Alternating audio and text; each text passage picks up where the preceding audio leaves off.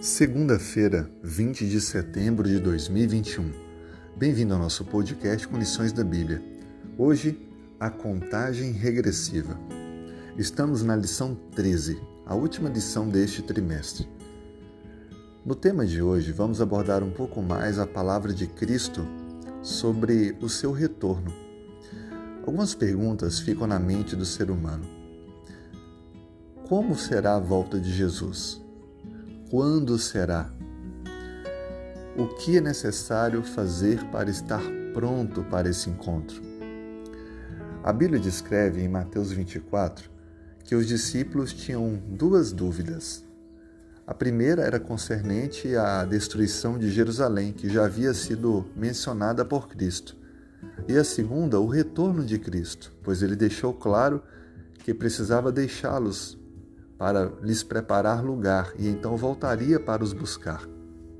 Cristo responde às duas perguntas no capítulo 24 de Mateus, alternando os sinais da destruição de Jerusalém, que aconteceu no ano 70, mas também sobre a sua vinda. Gostaria de ler com você alguns versos para ajudar a entender como será a volta de Cristo. Veja que Cristo ele não deu uma data, mas ele apresentou sinais que ajudam aquele que conhece a palavra a entender que está muito próximo o dia do seu retorno. Leio com você Mateus 24, verso 24 em diante. Porque surgirão falsos cristos, falsos profetas, operando grandes sinais e prodígios para enganar, se possível, os próprios eleitos. Vede, dirão: Eis ele aqui.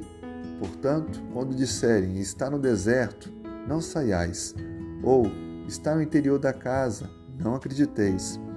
Porque assim como um relâmpago sai do Oriente e se mostra até o Ocidente, assim há de ser a vinda do Filho do Homem. A Bíblia descreve para nós que a volta de Cristo será literal e todo olho verá. Portanto, também será universal. O alerta é não acreditarmos em falsos cristos e profetas, com notícias ou com algum tipo de mídia relacionada a isso, quando na verdade a volta de Cristo se dará de uma maneira muito maior do que qualquer mídia ou qualquer informação de terceiros. Todos o verão. Será um evento global. Por isso, não devemos confundir quaisquer aparições falsas de Cristo por aí.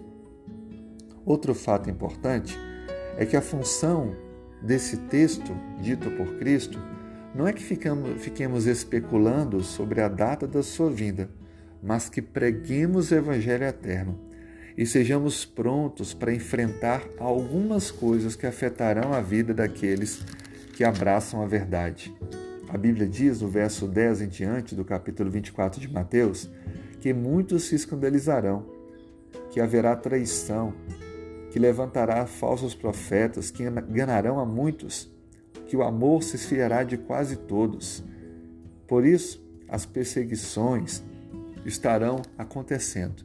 E aqueles que pregam e anunciam a verdade serão odiados, perseguidos, traídos. Por isso, temos que nos preparar para esse momento, para enfrentar tudo isso com convicção, porque a Bíblia diz que aquele que perseverar até o fim, esse será salvo. Estamos, portanto, na contagem regressiva para a volta de Jesus. Mas a pergunta é: está você pronto para esse momento? Tem se colocado diariamente nas mãos de Deus?